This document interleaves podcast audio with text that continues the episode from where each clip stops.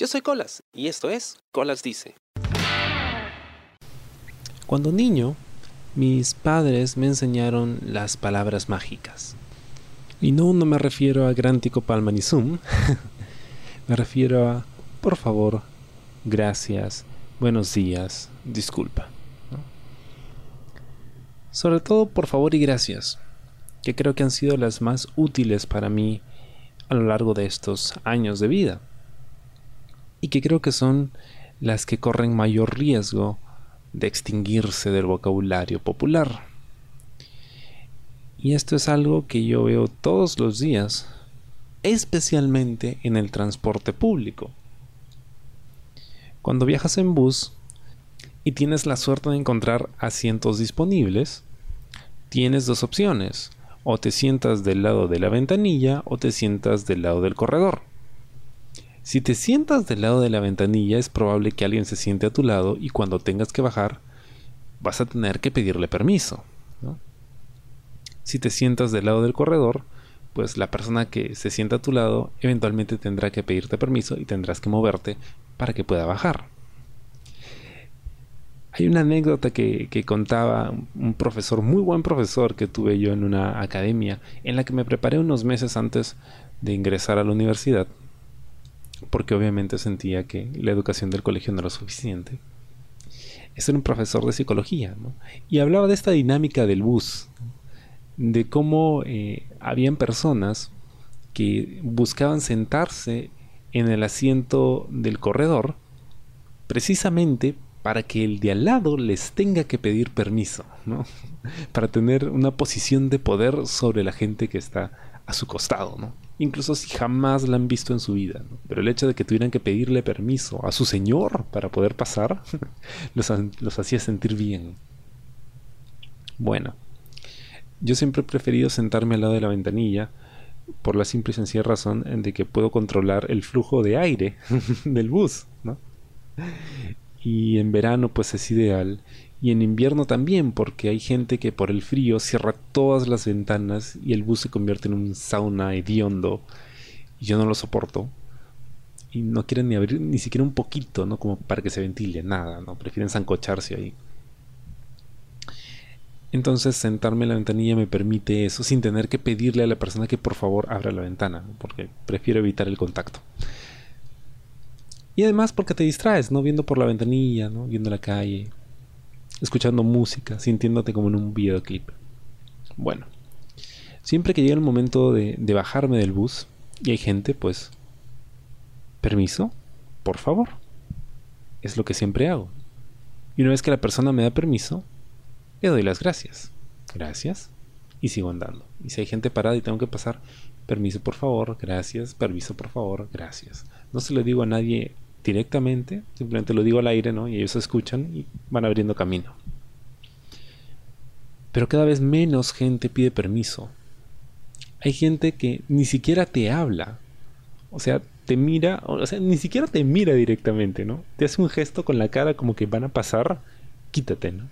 Así de simple. Y a veces tienes que adivinar porque no sabes qué quieren, ¿no? Cuando notas pues que como que se están parando del asiento y giran, ¿no? En dirección al pasadizo, entiendes que quieren bajar, ¿no? Y bueno, ya te mueves. Pero ese es ni, eso, ¿no? O sea, hacen un gesto con la cara como que, lárgate. nadie habla, nadie pide permiso. Y si lo hacen, o sea, ni siquiera te lo dicen por favor, ¿no? Eh, permiso, así como, como si fuera una orden, así como que, ¡Sas! ¡Sácate! ¡Sácate! ¡Lárgate! ¡Fuera! Y es importantísimo el pedir por favor, ¿no? Porque te están haciendo un favor.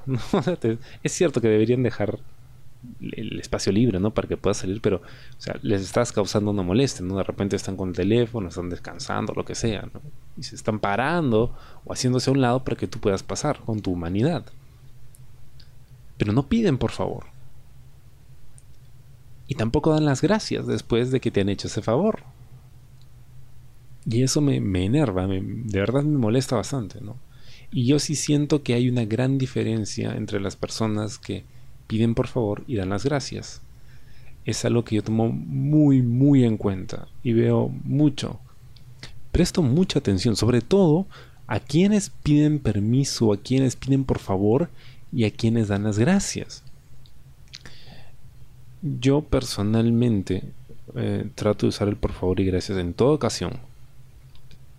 Pero para mí es imprescindible cuando alguien me está sirviendo. Es decir, cuando voy a un restaurante y me están atendiendo. Cuando estoy comprando algo y me atienden. Cuando viene la gente de limpieza a limpiar la oficina y, limpia mi cubículo, limpia el lugar donde trabajo. Siempre, gracias a veces nos olvidamos de, ese detalle, ¿no? Del agradecer. Eh, recuerdo mucho esta frase de, un personaje, no recuerdo el nombre del actor, falleció ya hace un tiempo, que es el protagonista de ¿Quién engañó a Roger Rabbit? Y en esta película se dirige al personaje de Jennifer López, que era una mucama, y él, él digamos, el, el encargado de todo el área de servicio del hotel. Y le dice, recuerda, refiriéndose a los huéspedes, ¿no? recuerda que nosotros les servimos, pero no somos sus sirvientes. Y eso es algo que me quedó en el chip. Y desde entonces, pues, sobre todo a la gente que se encarga de servicios, eh, trato siempre de utilizar esas palabras mágicas con ellos, ¿no? Porque no es fácil hacer ese tipo de labores. Por lo general, la gente o te ignora o te mira mal o te mira hacia abajo, ¿no? Pero cuando utilizas estas palabras estás reconociendo su trabajo, ¿no? Más allá del salario que perciben, que tampoco es mucho, eh, reconoces, ¿no? Que, que te están haciendo un favor, en realidad, ¿no? A pesar de que les pagues por eso o les paguen por eso, de todas maneras te están haciendo un favor, Siempre que encuentro una persona que utiliza estas palabras, em, pues como que la pongo en más alta estima, ¿no? porque me dice que es una persona que presta atención, ¿no? Y que no da por sentado de que el mundo le sirve, ¿no? de que todo el mundo está ahí para, para hacer lo que esa persona quiera. Y de que toma en consideración a los demás.